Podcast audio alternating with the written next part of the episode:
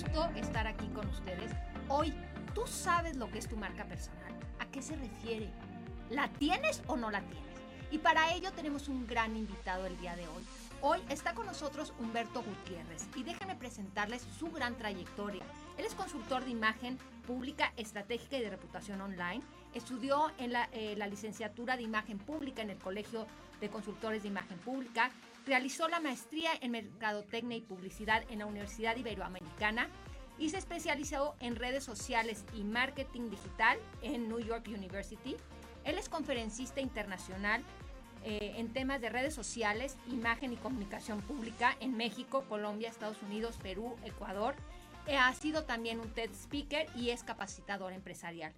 Cuenta con una comunidad en español, la más grande del mundo, eh, en imagen con 2 millones de seguidores entre sus redes sociales y más de 35 millones de reproducciones en su canal de YouTube.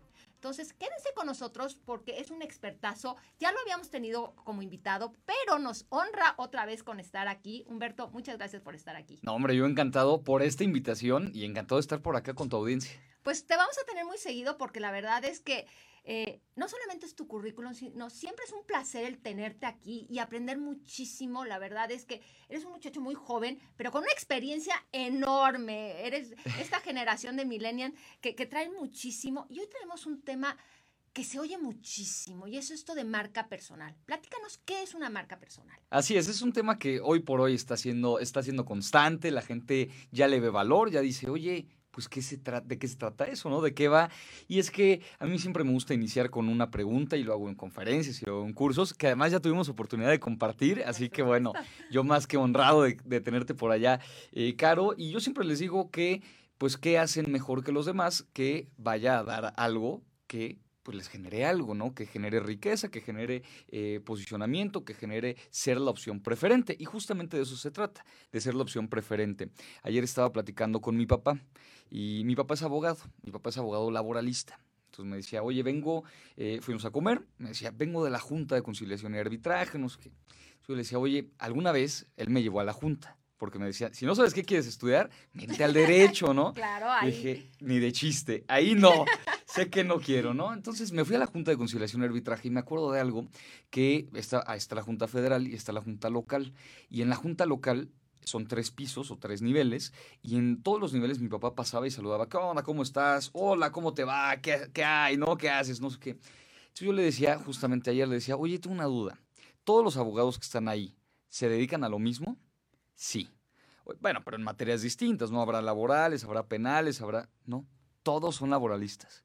O sea, a ver, pero ¿cómo? O sea, todos los que están en esos tres pisos son competencia unos de otros. Sí, resulta que sí. Y me decía, y siguen viniendo nuevos y nuevos y nuevos, nuevos chavos. Y la realidad es que así como pasa en el derecho, está pasando en todas las industrias. Estamos saturados, esa es una realidad. Estamos saturados y la, la saturación lo que genera es que la gente diga, pues tú pues no me convences, tú no me convences, o contrata a quién, pues al que sea cualquiera es bueno. Y es ahí en donde viene siendo pertinente hablar de marca personal, de distinguirte y ser la opción preferente. Que la gente diga, hay muchos, sí, pero yo quiero a él, yo quiero a ella, yo quiero trabajar con ellos o con tal empresa. Y es ahí en donde surge la marca personal. Ok, entonces digamos que el valor principal de tener una marca personal es hacerte lucir, tener un posicionamiento mayor ante toda tu competencia. ¿Esto es? Sí, la verdad es que implica conocer y comprender muy bien tus talentos y entonces empezar a eh, empezar a hacer que la gente se entere de esos talentos. Yo estoy trabajando con tres círculos que tengo muy claro y que hoy por hoy son los que trabajo todo el tiempo.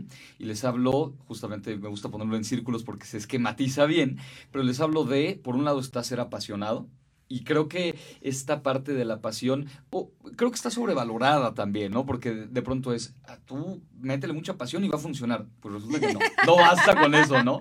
Yo le tengo mucha pasión a jugar fútbol y nomás no me dio. No eres Pelé. No, no, hemos llegado. No, no he llegado ahí, no he llegado ahí. Y siempre les digo, nunca me contrató un buen equipo, así que bueno, no nada la segunda posibilidad, ¿no? Me apasiona dar conferencias también, o sea, eso, eso también es parte de mi pasión. Me apasiona más jugar fútbol, pero resulta que ahí no puedo encontrar nada para trabajar mi marca, porque no tengo el talento suficiente, porque no soy tan comercial, entonces ahí no está. Pero bueno, la pasión está bien, es importante y es buena tener, decir, a mí me gusta esto, me convence, me hace sentir bien, me encanta. Está bien. Otro gran grupo, otro de los tres pilares, es esta parte de soy talentoso. ¿Qué tan talentoso eres? Y el talento es, eh, hay, hay, diferentes autores que hablan del talento, de cómo encontrarlo, de cómo desarrollarlo, si naces con él o si se trabaja y se desarrolla, pero al final es algo que haces mejor que los demás. Si haces algo mejor que la media o que el promedio, eres más talentoso. Pues ya, por ahí puedes encontrar algo de tu marca, ¿no? Algo que hagas mejor que los demás. Va, soy talentoso.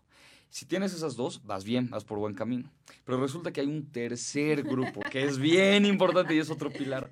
Y, es, y a mí me gusta llamarle soy comercial. Suena raro porque dices, no, ¿cómo? ¿Me voy a vender? Sí, ¿qué, ¿qué dices si yo soy ético, no? Pues sí, pero aunque seas muy ético y aunque seas muy profesional, claro, te tienes que vender y todos estamos en el mercado de vendernos. Antes de vender lo que sea, tenemos que vender nuestras ideas y X cantidad de cosas. Entonces, soy comercial y eso qué implica? Pues analizo mi audiencia, entiendo muy bien quiénes son mis posibles competidores y qué puedo hacer mejor a través de mis pasiones y mis talentos para venderme mejor. Y de eso se trata la marca. Ok, entonces entiendo que son tres aspectos, pasión, talento y vender. Sí, sí, sí. Comercializar. La parte de comercializar. Exactamente. ¿Cómo descubro, y vamos desglosando para que tenga carnita esto, cómo descubro mi pasión? Y una pasión real, porque una cosa es, puedes despertar muy contento y decirte, hoy me siento el más fregón para hacer tal cosa y mañana se te quita la pasión. ¿Cómo descubres tu realidad y tu pasión verdadera? Algo que sí sea una pasión. Sí, de pronto yo estoy en contra de varias ideas o mensajes que se están mandando. Como dices ahorita, el mercado millennial creo que nos ha saturado. sí. ¿No? De, mensajes eh, que, con los que yo no estoy tan de acuerdo. Y eso el millennial, pero la siguiente generación, la generación de los que sí son chavos, porque el millennial más chavo ya no está tan chavo. Nos encantaría decir que sí, pero ya no está tan chavo. Eh, pero estos eh, que vienen detrás, estos de la generación Z, pues que también están eh, ahí empujando fuertemente, están mandando mensajes que a lo mejor son equivocados. Por ejemplo, un mensaje que escucho mucho, haz, haz un buen trabajo, haz un trabajo que te guste y nunca vas a tener que trabajar. La verdad es que no es así. Haz un trabajo que te guste y vas a tener que trabajar y te vas a tener que despertar temprano y vas a tener que desarrollar, o sea, así hagas un trabajo que te gusta, pues resulta que no basta, ¿no? O sea, no, si vas a tener que trabajarle. Entonces, a mí me gusta decir que pasión son cualquier cantidad de gustos que tú puedes estar teniendo y que no necesariamente harías sin que te paguen. No necesariamente. Porque has escuchado eso, ¿no? Por supuesto. Es algo que te guste. No es trabajo, lo harías sin que me paguen. tendrás que volver a trabajar. Exacto. Y es cierto, no es cierto. Yo les digo, me apasiona dar conferencias, pero me choca despertarme temprano para tomar el vuelo que me va a llevar a donde me choca. Me preferiría quedarme dormido más tiempo, pero es parte del proceso. Y claro que puede ser muy apasionado, pero eso no quita que tengas que ser disciplinado y que tengas que vivir momentos que no te gusten, porque hay cosas que no disfrutas de tu trabajo y se vale. ¿No?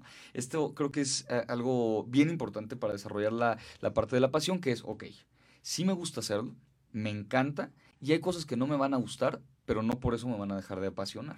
Entonces yo creo que cualquier gusto puede ser pasión. Tuve una conferencia justo cuando iba en la maestría y en la maestría fue un cuate, o no me acuerdo si en la licenciatura, no, no, no me acuerdo, pero fue un cuate de una conferencia. Y entonces decía, tienen que encontrar qué hacen mejor que los demás. Entonces esta idea la repito y de, de hecho creo en ella.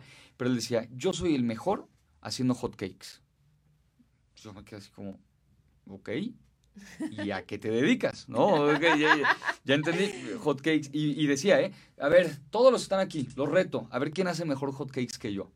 Yo decía, pues yo ni lo sé hacer, ¿no? O sea, no, no. ahí no le voy a entrar. Ahí no voy a entrarle, no te voy a retar, ¿no? Entonces yo me acuerdo que le decía, oye, ¿y tienes un restaurante de hotcakes? ¿Eso es lo que haces? No, no, no, no, no. Pero a mi esposa le encantan porque en la mañana le hago hotcakes. Entonces yo decía, a ver, Qué bueno que seas el mejor haciendo hotcakes. Está muy bien. Pero eso no basta, porque no te dedicas a eso. Le tienes mucha pasión a eso, pero no te dedicas a eso. A mí me encanta ir al cine, me encanta. Voy dos o tres veces a la semana. De hecho, estaba viendo cuántas visitas he acumulado este año. Creo que llevo 36 en un año, ¿no? Hasta ahora. Me encanta, pero no vivo de eso. No me voy a dedicar a eso y no soy talentoso para eso. He leído libros de guionismo, me encanta, he tomado cursos también en cuestión cinematográfica, pero no me voy a dedicar a eso. no, no se puede. Pero le tengo pasión, está bien. en todos esos que a ti te gustan, que tú dices, yo le puedo meter tiempo, le puedo invertir tiempo y me encanta, me encanta hacer rompecabezas, me encanta jugar un videojuego, lo que sea, ok, ahí están tus pasiones.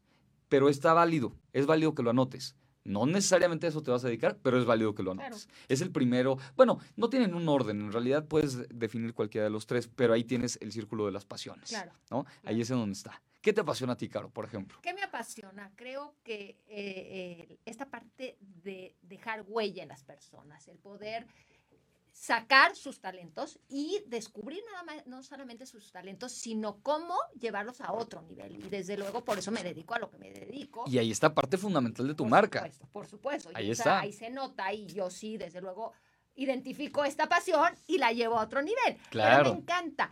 Platícanos cuántas pasiones. Nos hablas del cine, nos hablas del fútbol, ¿Qué más te apasiona? Pues a mí me gusta mucho, sí, el cine muchísimo. Me gusta mucho, a cada rato estoy viendo películas y películas y películas y me gusta mucho ir al cine. o sea, ir al cine, la experiencia de ir al cine Ahora vuelven a poner Pulp Fiction, por ejemplo. Y voy a ir al cine a verla. Ya la he visto 60 veces, pero me encanta la película. O sea, ¿te gusta repetir eh, inclusive películas? Sí, no repito tanto, pero se te acaban a veces, ¿no? Pero, pero bueno, me gusta mucho el cine, me encanta el fútbol, tengo la oportunidad de estar en varios equipos y eso me hace sentir muy bien, muy, muy bien. No vivo de eso, me encantaría, pero, pero bueno. Y me gusta mucho hacer ejercicio, es parte de las cosas como que tengo ahí como las pasiones. Todas las pasiones que no, te que no sean comerciales o en las que no tengas talento, conviértalas en hobbies. Ok, eso, eso me encanta oír. ¿En qué momento tú descubriste que tu pasión, vamos a agarrar la del fútbol, no llegaba a poder ser comercial o que, porque si estás en varios equipos, algo bueno tendrás que ser. O sea, cuando no eres tan bueno, no estás en muchos equipos. ¿A qué hora descubres porque para ser talentoso hay que ponerle tiempo, hay que ponerle empeño, hay que trabajar en ello. O sea, puedes tener pasión, pero si no hay trabajo, no se crece. ¿En qué momento descubriste que puedes estar en muchos equipos, pero que no tenías ese talento para superar eso que se necesitaba? Yo en e, el fútbol es un tema interesante porque al final N cantidad de niños a nivel mundial quieren ser futbolistas, ¿no? Quieren llegar a ese, a ese gran grupo. Yo siempre que alguien me dice, quiero ser futbolista, y ya tiene cierta edad, si me lo dice a los 8 años, digo, ah, sigue jugando, ¿no? Vas muy bien. Pero si me lo dice a los 15 años o a los 17 años, que a esa edad si no estás en un representativo, ya quiere decir que no tienes con qué, no, no hay lo suficiente. Pero yo lo que primero les digo a estas personas es, ya analizaste cuántas personas quieren llegar ahí y cuántos terminan llegando. ¿Cuántos? Déjame decirte, eso que oí ya lo había yo oído eso no te... Eh, para, para detonar el ser el mejor, ¿tú crees que Messi, yo sé muy poquito de fútbol y no me voy a meter en eso, nada más conozco a Messi y a así que nada más, ¿tú crees que Messi se preguntó, ¿puedo yo ser mejor que todos los millones de chavitos? Eh, ¿No crees que si te pones la barrera de cuántos hay, bueno, pues tener que superar a tanta gente, ¿no podría ser una mentalidad de que me empiezo a, a, a poner yo mismo barreras? Es que esa es una de las partes en las que yo no estoy de acuerdo de la motivación actual. Yo creo que sí tienes que analizar definitivamente los mercados. O sea, eh, es que hay mucha gente, no, pero tú puedes ser el mejor porque tú le vas a echar muchas ganas y tú tienes mucha pasión. Sí, sí, pero tengo que analizar con quién voy. Y sí creo que es algo fundamental. Tu competencia sí es una realidad. Sí, la, la parte de la competencia y lo que implica llegar ahí lo que implica tener ese, ese desarrollo y capacidad y demás. Porque además, dentro de todo, dentro de estos tres pilares, que ahorita platicaremos de los demás, pero sí creo que se adereza con el tema de la personalidad sí creo que la marca personal tiene que aderezarse con eso. Entonces, hay algunos momentos en donde son más importantes que otros. El fútbol, por ejemplo, yo sí creo que cuando tú haces una investigación y dices, ok, ¿cuántos van a llegar de, de aquí? Ok, se filtra hacia un punto ciento y más o menos así está, ¿eh? Más o menos, porque si tú hablas de todos los que quieren jugar y empiezas a jugar y te metes a un representativo y ese representativo te selecciona y demás, bueno, te van descartando. Hay muchos casos de futbolistas que en un equipo les dijeron, no sirves para el fútbol y vete de aquí. Y llegó otro equipo, debutó y ahora juega en Europa o ese tipo de cosas. bueno, sí, claro que hay bonitos casos, pero yo lo que sí creo es, hay que analizar muy bien el mercado, la industria. No por eso te vas a detener o limitar, pero hay que analizar eso. Ahora, está bien, A lo mejor Messi no hizo el análisis porque no creo, pero eh, vamos a suponer que Luis dice, no importa, yo soy mejor. Ah, es que te estás basando en un tercer pilar, que es el talento. Okay. Y cuando tú dices, es que sí tengo el talento, es que sí lo puedo hacer, perfecto. Vamos a buscar cómo hacerte muy comercial. Porque hay jugadores que, a lo mejor no como Messi, pero con un talento, que pudo haberlos llevado a una selección y jugar profesionalmente y no llegaron. ¿Por qué? Porque no fueron lo suficientemente comerciales y tenían el talento. O a lo mejor no tenían la pasión. Yo hablo mucho del caso de Carlos Vela, es un futbolista mexicano Ajá. de primer nivel, del, para mi gusto, el mejor futbolista mexicano de la actualidad y tiene el mejor talento. Pero él lo ha dicho en algunas ocasiones, lo ha repetido en entrevistas. El fútbol no es su deporte favorito. A él le gusta el básquetbol. ¿Y por qué? Entonces- Pero, ¿y, y a qué horas confundió el camino? O No, pues es más talentoso en el fútbol. Yo no veo mal desarrollar tu marca personal a partir de dos pilares. Que tú digas, ok, Ok, tengo el talento y soy comercial. Ok, eso es muy interesante. Eso me parece muy interesante porque además creo que, que nos ayudas a determinar que si no tengo los tres, no necesito basarme en tres. Entonces, podría yo tener dos, que es este caso que nos estás hablando. Sí, es muy fuerte, sí. En el caso de él, tiene demasiado talento por el fútbol, demasiado. Pero él, él, por ejemplo, podía seguir jugando en Europa y llegar a la selección nacional. Él ya renunció a la selección. Ya dijo, yo ya no quiero jugar, ya eh, hay otros, que son muy buenos. Entonces lo dejó. ¿Y dónde está jugando? En Estados Unidos. Y está jugando en Estados Unidos porque ahí juega un básquetbol y a él le encanta. Y tú lo va a ver y va a ver a los Lakers y va a ver a no sé quién. Tiene mucho talento. No le tiene pasión al fútbol. O sea, le gusta, pero no le tiene pasión. Desarrolló su marca a partir de eso. Es muy comercial y es muy talentoso. Bueno, empezó a crecer y explotó. Pero sí creo que mientras más te acerques a tener los tres, es más probable que tenga cierto éxito, que tenga cierto impacto a través de la marca personal. Y yo creo que sería más duradero. O sea, Claro. la verdad es que llega un momento de, aunque tengas el talento, tengas lo comercial, pero si no te llenas, si no lo tienes, no lo sientes, llega un momento donde ya no te impacta. Probablemente, y te digo, repito, no conozco el fútbol, pero este caso específico, a lo mejor él ya hizo todo el dinero que, que necesitaba hacer y ahora se puede dedicar a su pasión, que es ir a ver el básquetbol. Claro, y así lo va a hacer, ¿eh? Porque además la carrera del futbolista es tan cortita es que a los 35 años, no, este jugador ya es viejísimo. Tú dices, oye, oye, oye, espérame, no está ni en la mitad de su vida. Claro. O, o esperemos que no esté en la mitad de su vida. Pero él se va a retirar y va a decir, no importa, ya hice una lana increíble, ya me relacioné increíblemente, vive en Los Ángeles, entonces se siente muy bien y va a hacer lo que verdaderamente le gusta. Se vale, yo no le veo ningún problema a eso, porque además yo creo, entiende que la carrera es corta y yo creo que es totalmente válido decir, hasta ahí, hasta ahí doy y ya, generé lo que quería y ahora sí, voy a hacer lo que sí me gusta. Ok, entonces esto me abre a otro tema. ¿Puedo yo buscar mi marca personal en un momento y después cambiarla a otro? Yo creo que sí. Yo creo que sí. De, de hecho, yo sí creo, eh, en muchos autores hablan de que la marca personal se descubre, que no se crea. Yo estoy en desacuerdo. Yo creo que la marca personal la creas. No es que descubras nada. O será que todo, naciste así, tu ADN decía contador, ¿no? Estabas así bebecito y decía contador, contador, ya está listo para salir, ¡pum! Te vuelves el contador. No creo. Yo creo que el contador o el consultor o el abogado o el médico o el empresario definen cuál quiere ser su marca y la puedes mover y, y- y- y, pues estar modificando de acuerdo a tus talentos que desarrollas nuevos. Ahorita me contabas que fuiste a tomar un curso.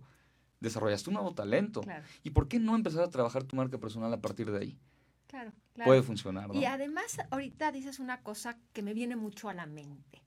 Yo eh, eh, empiezo como licenciada en educación con especialización Montessori y en algún momento dije, y cuando cambio a esto, ¿a qué hora se conectan?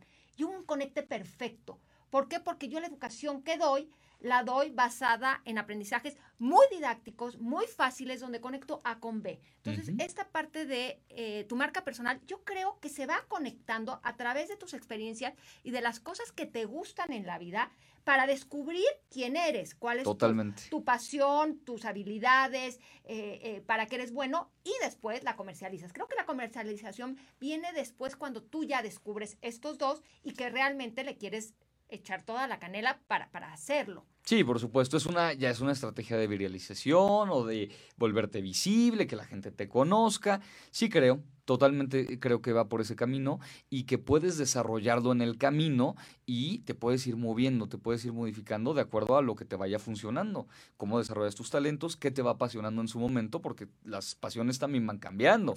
vamos madurando, vamos creciendo y tus pasiones se van moviendo también. Y además vas descubriendo a lo mejor nuevas cosas, que, capacidades que a lo mejor tú no encontrabas en ti o habilidades que vas adicionando, claro. que entonces a lo mejor también te van moviendo y a lo mejor si tienes una marca central, pero adicionas y la vas modificando, la vas moldeando dependiendo de las necesidades que tengas, que tiene que ver un poquito también con esta parte de ser comercial. A lo mejor empiezas prueba y error, esto sí me funcionó, impactó, y después descubres que tienes otro talento y explotas esa otra capacidad. Totalmente, totalmente. Hay una conferencia muy buena que da Steve Jobs en Stanford, en donde les platica un poco de su experiencia y demás. Y un pequeño momento, él dice que habla de conectar los puntos.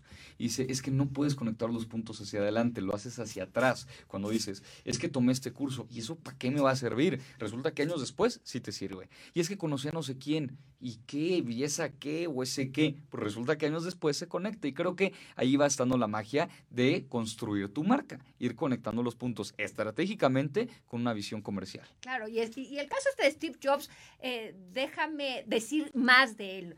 Tiene que ver con las fuentes que hay en nuestras computadoras. Él eh, deja la carrera y en ese tiempo de ocio descubre que hay toda esta parte de caligrafía donde a él, que él era muy artístico y esto, entonces mete a tomar estos cursos de caligrafía que él pensó que no servían para nada, era perder el tiempo. Muchos años después conecta y Steve Jobs decía, gracias a que yo descubrí eh, eh, la belleza de las caligrafías, es que yo puedo ahora rescatarlo y por eso todas las computadoras tienen diferentes puentes. Y justamente es esto. Así es. Cómo cosas que a lo mejor en su momento no te hacían mucho sentido o, tenías esa pasión. Yo, eh, eh, para mí en Montessori descubrí la vida y era cuando iba a ser mamá y, me funcionaba en ese momento y me apasiona el sistema y siempre he pensado que es un gran sistema de enseñanza. Yo decía de manera profesional, si ya no soy eh, guía Montessori, ¿a qué horas me funciona? Pues te viene a funcionar y ahí creo que es cuando inclusive cómo llevas tu talento a agarrar algunas cosas que aprendiste y, a, utilizarlas. Y creo que, eh, el, que piensen así, la gente que nos está ah, escuchando, creo que lo pueden adicionar para descubrir y fortalecer su marca personal. Por supuesto, nada de lo que hayas vivido eh, puedes dejarlo de lado. Nada, todo te puede funcionar, porque al final la marca de lo que busca es diferenciarte. Alguien estudió lo mismo que tú, sí, pero no estudió antes lo mismo que tú y no fue a viajar al mismo lugar que tú y no conoce a quien tú conoces y no tuvo la formación que tú tuviste. Entonces, eso es, es una huella digital todas son distintas. Bueno, pues hay que aprovecharlas, que, son, que es distinta a la nuestra. Claro, y eso es lo que te lleva a que sea una marca personal, a que no, aunque hagas lo mismo, lo que dices, el caso de tu papá abogado, donde todos hacen supuestamente lo mismo, cada uno tiene una diferenciación, cada uno tiene un estilo, cada uno tiene estas ventajas competitivas, que eso es lo que nos hace con mayor lucidez allá afuera. Por supuesto, y hay que desarrollarlas y hay que hacer que la gente las vea. Eso es bien importante, porque de repente tú puedes ser muy distinto y muy bueno, pero si nadie sabe, va a estar complicado. Claro, o sea, si estamos haciendo esta diferenciación es porque verdaderamente queremos destacar, o sea, no se trata de soy el mejor y me quedo haciendo hot cakes. Exactamente. me encanta. ¿Quieres hacer hotcakes? Pues pon un restaurante de hotcakes. Sí, si eso es lo tuyo, si eso es lo bueno. Y además conoces el mercado y sabes que va a funcionar y tienes mucho talento y te apasiona, hombre, pon un restaurante de hotcakes. Y ahí es en donde renunció a su trabajo después de 30 años, puso un restaurante pequeñito y ahora es el emporio de hotcakes que conocemos. Así se dan esas historias, pero se dan basadas en eso. Si no, son tiros al aire que vamos a decir, bueno, intenté esto, no, intenté esto, no funcionó, intenté esto, tampoco. ¿Por qué? Porque no hay una visión muy estratégica con respecto a ¿para qué? ¿A, qué, ¿A qué quieres irte? ¿Qué camino quieres tomar? Pues me encanta, estamos platicando toda esta parte de marca personal. Siempre es un placer tener a Humberto. Nos vamos a ir a corte, pero recuerden, estamos en nuestras redes sociales, aquí en nuestro canal Mood TV. Yo soy Carolina Bejar, me pueden encontrar en mis redes sociales, Carolina Bejar, Estrategias de Imagen. Humberto, platícanos de tus redes sociales para que tengas un fan más. No, hombre, pues encantado, pues pueden seguirme a través de Humberto Gutiérrez. Si me buscan así en cualquier red social, bueno, casi cualquiera, pero aparezco por ahí y como Consejos Imagen. Padrísimo. Entonces nos vamos a un corte, pero regresen porque tenemos mucho más para descubrir cuál es tu marca personal. Vamos y regresamos.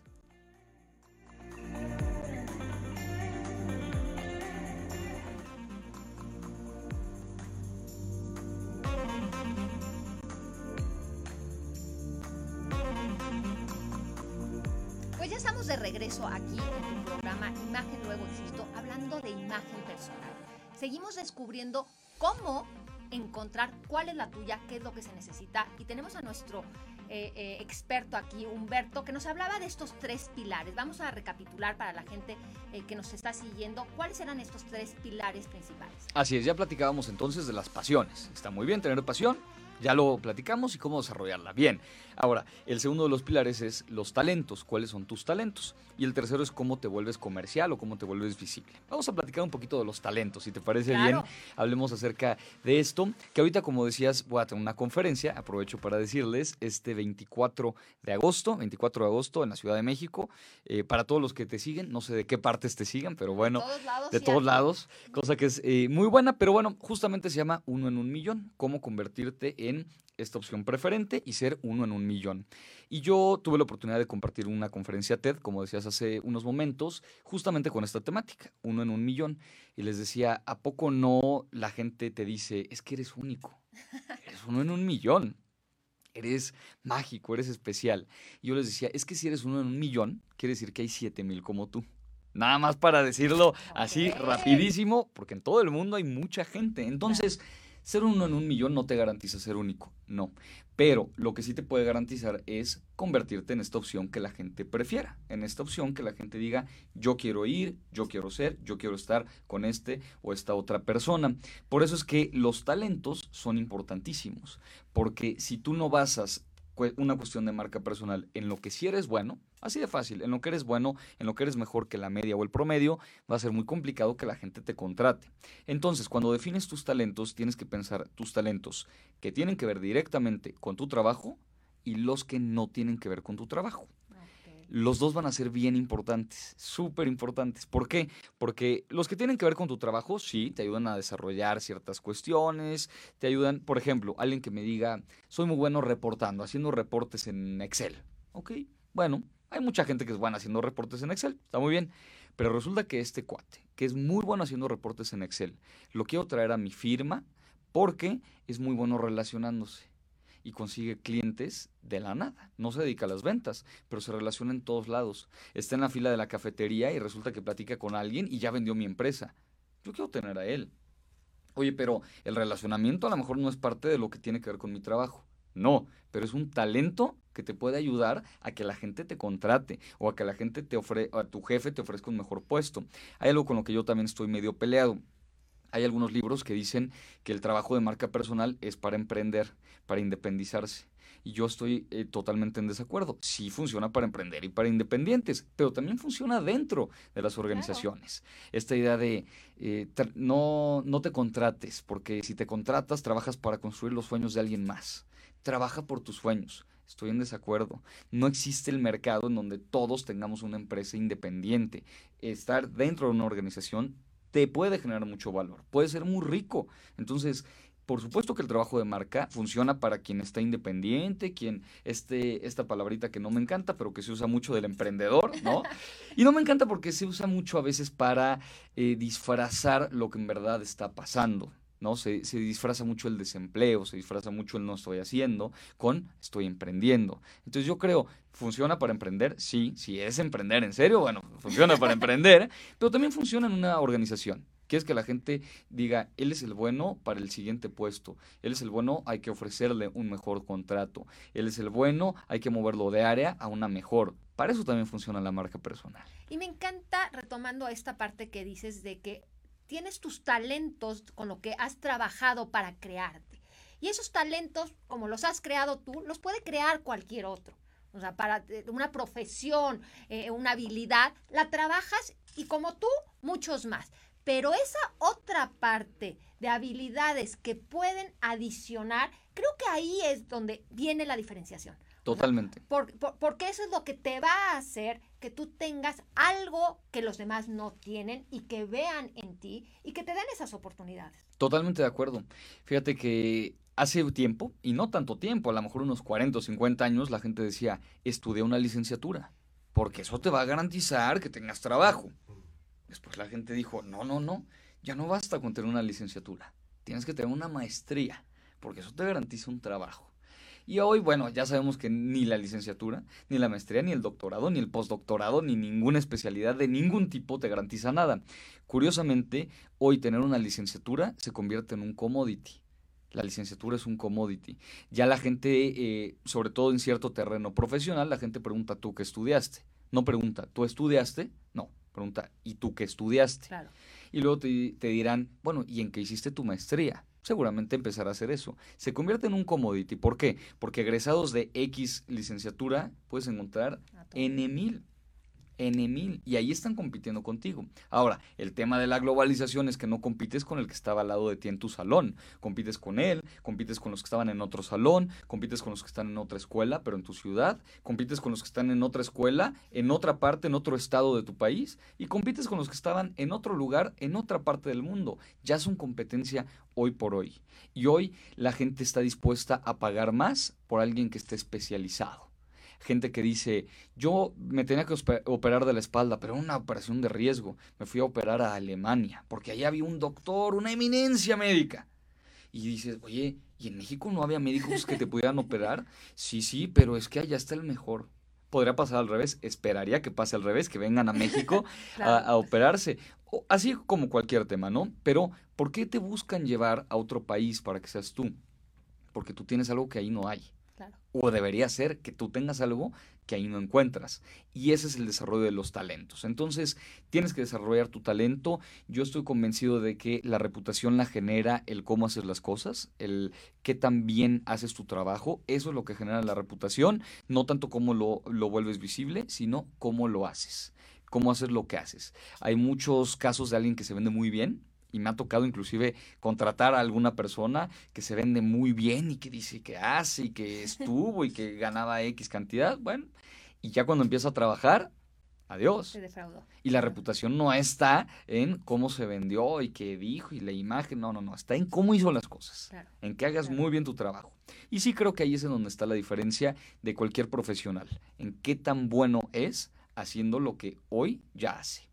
Y de eso se tratan los talentos. Claro, y me encanta esto, esto que dices, que, que ya no es suficiente eh, eh, eh, esta parte de la licenciatura o de los estudios, sino que además me voy a atrever a poner un, un, término que se ha vuelto muy importante, que son estas habilidades blandas. Porque ya no nada más funciona el todos los estudios y todo lo que trae, sino muchas veces un líder se hace a través de cómo da instrucciones, de cómo forma equipos. Y ya las empresas ya no solamente califican tu IQ, tu, nivel de inteligencia, sino tu inteligencia emocional y cómo te relacionas. Totalmente. Y esto eh, eh, eh, impacta también en tu marca personal, deja una huella importantísima porque somos seres sociables y tenemos que trabajar en comunidades y tenemos que competir unos con otros. Y entonces esta parte de cómo eres como persona, todas estas habilidades blandas se vuelven parte de este branding personal.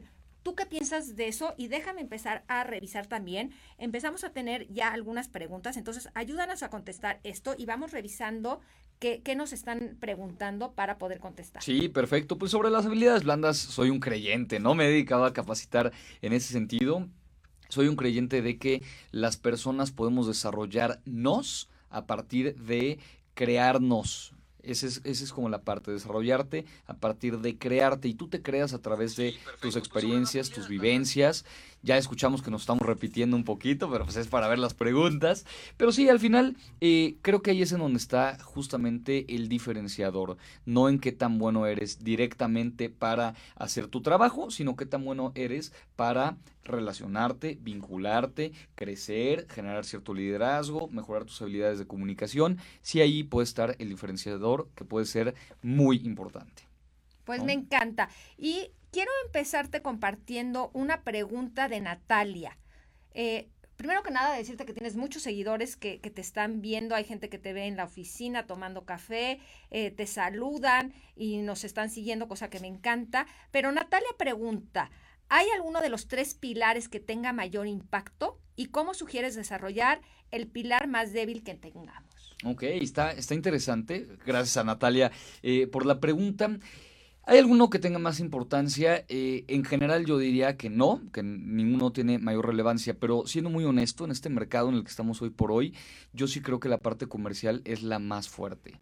Y, aquí es en donde se me echan encima muchas veces, ¿no? En, un curso o en una asesoría, ¿cómo es posible? Pero si yo soy súper talentoso. Para eso les, les platico algo que ya estoy escribiendo, en el que espero sea mi primer libro. Pero tengo una anécdota que me impactó y me marcó de manera muy, muy relevante. En una ocasión estaba, tenía una novia que vivía en León y estaba justamente en Guanajuato, en Guanajuato capital, ciudad que además me encanta. Si alguien nos sigue de Guanajuato, bueno, abrazos para, allá, para allá, saludos a su hermosa ciudad. Y estaba justo en el centro de Guanajuato, donde se da toda la callejoneada y bueno, increíble, ¿no? Y estaba caminando por ahí y me encuentro un señor que pintaba cuadros, pero unos cuadros bellísimos. O sea, no eran mi estilo, yo no lo pondré en mi casa, pero unos cuadros muy bonitos. El caso es que me acerco, como me acerco a cualquier puesto, a cualquier lugar, me acerco y veo que trae una etiquetita que dice cada cuadro, un cuadros grandes, ¿eh? de verdad de un tamaño importante. Y la etiquetita decía 200 pesos. Entonces yo me quedé así como, ¿serán dólares al menos? dije, no, no me suena. ¿Euros o libras esterlinas? ¿Qué es esto, no? No, pues eran pesos. El caso es que me acerco y le digo, oiga, señor, qué, qué bonito pinta y está increíble su trabajo, pero ¿de verdad los venden 200 pesos? ¿De verdad lo venden eso? Sí. ¿No cree que están muy baratos? Y me respondió algo que se me quedó marcado de por vida. Y me dijo, el 90% de la gente que me dice eso, que están muy baratos, no me los compra. No le compré y me fui. Eso a mí me dejó marcado porque dije, a ver, ¿y qué pasa aquí? Es un cuate muy talentoso, muy, muy talentoso. Le tiene una pasión bárbara. Tenía dos de los tres pilares de los que platico. Una pasión increíble para pintar y, y, se, se, desvivía y tan eso sí que vendía los cuadros en la calle, así es como lo hacía. Y tenía mucho talento, créanme, es en serio, tenía mucho talento. No soy un curador de arte, pero se veía muy bien.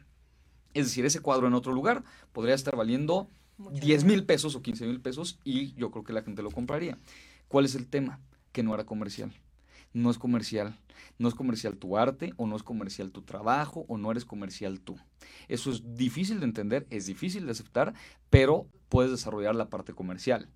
Y en cambio hay personas que son sumamente comerciales, a mí me gusta contraponerlo con el caso de Andy Warhol, por ejemplo, que Andy Warhol con todo, el, eh, con, todo su arte, que no voy a decir que no es arte, pero eh, vendía cosas increíbles y vendía cosas en serie y lo vendía verdaderamente alto. Entonces, ¿Qué pilar te va a ser más retribuyente, digamos, o te va a generar más negocio? Definitivamente la parte comercial. Hay una buena noticia, porque la segunda parte de la pregunta era, ¿y cómo lo desarrollamos? Hay una buena noticia. Los tres los puedes desarrollar, los tres. Simplemente depende de entender muy bien que no lo tienes o entender muy bien que no te convence o que no funciona, entonces te mueves, pero sí lo puedes desarrollar. Y yo creo que ahí es donde está la parte fina de todo esto no es un, ay, qué mal, yo no los tengo, bueno, pues seré pobre. No, al contrario, es, oye, yo no los tengo, pero lo voy a desarrollar, voy a trabajar y voy a crecer y voy a... Entonces creo que sí se puede desarrollar y no me encanta darle un nivel de importancia, pero la parte comercial definitivamente es la que te va a ayudar a mantenerte en este mercado. Pues me encanta lo que nos estás diciendo. Yo quiero retomar algo que dijiste, los 200 pesos. Creo que también para que tu marca personal sea respetada, tú tienes que respetarla. Tú tienes que darle un valor a eso. O sea, yo creo que el señor podría tener la pasión, podría tener el talento, pero no se la creía. Claro. O sea, yo creo que, ni los materiales cuestan 200 pesos. Sí, sí, sí. Y entonces también, y, y, y aquí es una pregunta para ti, ¿te dio confianza? O sea, ¿te gustó? Todavía lo dudaste si eran dólares. En el momento que te dijeron 200 pesos, ¿qué pasó por tu mente? No, no es bueno. No tiene valor. Claro. La marca personal tiene que ser auténtica y tiene que empezar en ti. Y no me dejarás mentir. Cuando tú la crees, cuando tú le das un valor, cuando realmente tú confías en tu talento, en tu pasión, el, el venderlo sale solo porque tú lo crees. Porque si yo no, o sea, yo puedo decir, están muy bonitos, soy apasionada, pero valen 200 pesos, tú no te lo estás creyendo, por lo menos ese es el mensaje que mandas y la gente aprecia eso. Entonces, para la comercialización también tiene que ver que tus precios hablen de que vale la pena. Totalmente de acuerdo. Y, y, muchas veces poner un precio es bastante complicado. Sí, es difícil. Pero cuando nosotros vemos algo que cuesta caro, lo primero que pensamos es bueno.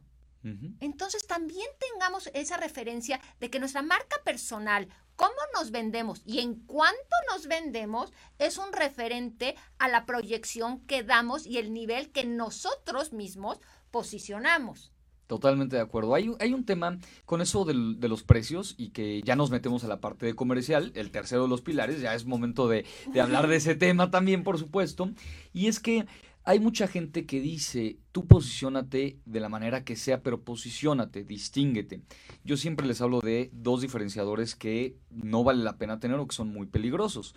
Una es el precio, ser el más barato. Es muy riesgoso ser el más barato porque llega alguien más barato que tú. Siempre hay alguien más barato que tú. Y a mí me pasa mucho que me dicen, oye, quiero que vengas a una conferencia a tal ciudad. Ok, perfecto, mando cotizaciones. Eh, afortunadamente me siento muy contento porque recibo muchas peticiones, entonces a lo mejor al mes mando 20, 20 propuestas para conferencia. dirán, ah, pues das 20 conferencias al mes. No, ni siquiera llego a las 10, ¿no? A lo mejor doy 6 o 7 al mes, pero ¿por qué pasa esto? Porque mando una propuesta y me dicen, ah, es que yo veía tus videos, es que tengo un canal en YouTube, para que no sabe, échele un ojo, ¿no? Pero es que yo veía tus videos, yo pensé que pues así como tus videos no cobras, pues, y, y, te pagamos los viáticos para estar aquí pero no te pagamos. No, pues es que resulta que no. Pero, pues es que es mi trabajo, eso es lo que yo cobro, eso es lo que cuesta. Ah, es que hay una chava que es de aquí que nos, la, que nos va a dar la conferencia gratis. Perfecto. Te recomiendo una cosa, ve y contrata a esa chava. El año siguiente me llaman. En algunas ocasiones, ¿no? claro. Pero eh, sí creo que, que es, si tú no le das ese valor, si tú no le das nada, porque además muchas veces es, pero ven, ¿por qué? Tengo mucha gente y esa gente te va a conocer y si te conoce te va a contratar. No, pues es que así no funciona mi trabajo porque mi trabajo es mi trabajo y yo me dedico a eso. Entonces sí creo que tú tienes que ser el primero en darle valor. Está la parte del valor percibido y es, y es fundamental. Y con respecto al precio, si tú te posicionas como el más barato, te quemas la industria. Y hay industrias quemadísimas. De hecho, la industria de la imagen, lo hemos platicado, está bastante quemada. ¿Por qué? Porque eh, no, no se, se, comercializa bien y no hay mucho trabajo, entonces bajan el costo y bajan el costo y bajan el costo, de manera tal que eh, la industria se quema y a todos nos afecta al final. Claro, claro. Es algo que pasó en el diseño gráfico. Los diseñadores no me dejarán mentir. Ahora con las páginas que te ayudan a hacer páginas de internet, tú dices, ¿y para qué necesito un diseñador? Yo hago mi página. El diseñador que me esté viendo y escuchando dirá, ¿cómo crees? Yo sé hacer páginas web, tú no sabes. Y tendrá toda la razón. Lo mismo con un logotipo y así en cualquier cantidad de industrias. Entonces, por precio no, y tampoco posicionarte por la edad. Creo que lo hemos platicado. Y era una de las preguntas. Ah, está interesante porque yo siempre digo, hay que ser muy cuidadosos con posicionarte por la edad. En, yo durante mucho tiempo me han querido encasillar en, ah, es el consultor chavo, y yo trato de quitarme eso porque, pues digamos que ya no voy a ser tan chavo, ¿no? Y ya casi no soy. Entonces, se vuelve pues, peligroso. Sí, porque en algún momento tu posicionamiento se cae o se muere y no puedes permitir eso. Claro. Y entonces te puede pasar lo que le pasa a muchos otros que se diferencian o tratan de distinguirse por eso y empiezan a cometer muchas equivocaciones justamente por elegir un posicionamiento eh, que no conviene. Y hay una diferencia en cómo posicionar una empresa o un producto una, a una persona. Un producto es cualquier bien, servicio o idea ¿ok? Entonces yo digo, voy a vender estos vasos, voy a vender vasos, perfecto. Y aquí sí puedes decir, me posiciono como el vaso más barato. Aquí no le veo ningún problema, puede ser el vaso más barato. Puedes, y hay muchas estrategias de marketing que te funcionan para vender un vaso económico. La única cuestión es que si tú como persona te pones como el más barato, tu valor es el que decae. Yo durante muchos años, y espero un día hacerlo, a ver si un día se me ocurre, pero yo siempre quise registrar una marca llamada Marca Patito. Yo siempre quise registrarla, marca Patito, y hacer todo. Calcetines marca Patito, eh, relojes marca Patito, todo. Y que sean chafas, chafas. Así lo digo, pero muy baratos. Y entonces está posicionadísimo. La gente dice, ¿es chafa? Ah, es patito. Claro, es mi marca. Es mi marca. Me encantaría, pero yo no quiero ser patito. Claro. Yo no. Claro, claro. claro Mis productos y lo que sea, si ven un tangible y es mi empresa, no hay problema. Pero tú como profesionista, nunca te conviene posicionarte de esa forma. Es muy riesgoso. Ok. Ahora quiero irme al contrario. Desde luego ya dijimos que es muy riesgoso el, el jugar con los precios, porque siempre puede haber, y, y hacia abajo ese es lo peor, porque siempre viene el, el- el- uno que te, te- te quiere quitar el mercado y bajándose, y a lo único que hacen es empezar el pleito que no lleva a nada y le quita calidad a, a- a los precios. ¿Qué pasa si te posicionas arriba? Y, y- y yo estoy hablando de una marca personal, pero también la refiero, si habláramos de coches, hablamos de, de- de- del coche muy barato, pero ha- hablamos de que si, yo digo un Mercedes, si yo digo un Audi, enseguida yo refiero a caro y refiero a fino y refiero a bueno. Sí. ¿Qué pasa con jugar? Y evidentemente el caro es eh, pierdes ahí porque qué es caro y qué es barato. ¿no? relativo, Es eh, relativo, no, es no tenemos, no estamos dándolo. Pero sí el que empieces tú a posicionarte como el experto, el bueno, el fino, el caro. ¿Es riesgoso, no es riesgoso? ¿Cómo lo ves? Yo creo que sí. Ya, justamente para cerrar los tres pilares, a mí me gustaría decir que la definición para mí de marca, hay muchas, eh, la que más me gusta a mí es que la marca es una promesa. Cuando tú tienes una marca, la marca lo que genera es una promesa, es decir, promete algo a quien la va a consumir. ¿Esto que genera? Expectativas. Y si tú prometes algo muy costoso, muy arriba y demás, ¿qué expectativas generas? Claro, es que expectativas muy altas. top, te voy a contratar, pero tienes que ser el mejor y tienes que tal y tal y tal. Bueno, es, es complicado. Por cierto, con eso de eres el mejor también he escrito al respecto, porque mi mamá me dijo hace muchos años, y mi papá creo también, pero los dos me mencionaban como no importa qué hagas en la vida, no importa qué, pero sé el mejor. Y eso lo único que mete es una presión terrible, terrible. Dejen de lado, no se preocupen si no son los mejores, porque esa idea es compleja. Es mejor hoy ser distinto que ser mejor. Ok. Y esa es, y esa es una realidad. Y entonces diría que, ¿qué, pasa cuando tú te buscas posicionar muy alto? Pues generas expectativas muy altas, muy elevadas. Y lo peor que le puede pasar a un mal producto es hacerle una buena publicidad. Lo dice Alarraqui, el publicista, no el director de cine, pero dice, y él se refiere a un producto, a un tangible, pero pasa lo mismo con una persona. Y pasa en todo sentido, desde pones tu foto en Facebook en donde te ves guapísimo, guapísima y te conocen y dicen, Ese no era el que yo Mm. que andaba buscando. no, en persona no te ves de 10 mil likes, no pareces, ¿no? Pasa desde eso hasta vendo mi trabajo como si fuera top Resulta. y no es. Eso creo que es también muy riesgoso, Ok. irte a la contraparte. Ok, pues me encanta. Eh, vamos a cerrar. ¿Qué consejo das específico a la gente que todavía no descubre su marca personal? Hablamos de estos tres pilares, pero vamos a concretar. ¿Qué les puedes decir específicamente para que empiecen a buscar su marca personal, aquellos que todavía no, no, no- la tienen? El primer elemento y lo más importante es la conciencia, es decir, entender que sí vas a tener una marca y de hecho hoy tienes una marca porque tú prometes algo. Hoy prometes algo, e- es decir, la gente que te conoce, llámese amigos, clientes, familiares, conocidos en términos generales, tienen una idea de ti, tienen una expectativa, dicen, esta persona es así, te, te eh, tienen una promesa en la mente, ¿no? De ti. Entonces, si no lo haces consciente, si no empiezas a pensar esa parte, vas a empezar a mandar mensajes de todo tipo. La comercialización no va a ser buena. Entonces, el primer elemento es que lo piensen, que lo desarrollen. El segundo elemento es que se relajen. Y es, y, y- y va a sonar medio extraño porque de repente es, ya, ponte a trabajar y, y ya, desarrollalo, ¿no? Doy muchas conferencias también para estudiantes, voy mucho a empresas, pero también para chavos. Y de repente eh, me toca un chavo que está estudiando la prepa, escucha mi conferencia y me, y- o, o antes de escuchar la conferencia dice, es que yo ya quiero empezar porque ya me dijeron que el mercado está bien difícil y que no, que si yo no desarrollo nada, que me va a ir bien mal. Tranquilo, tu marca se va a renovar 60 mil veces y puedes empezar haciendo X y terminar haciendo este FG. O sea, va a cambiar totalmente. Que no se preocupen tanto, porque hoy también tenemos esa saturación de mensajes de personas perfectas. En redes sociales, por ejemplo, te pasa que pareciera que todos somos perfectos y todos somos buenísimos en lo que hacemos y no rompemos un plato.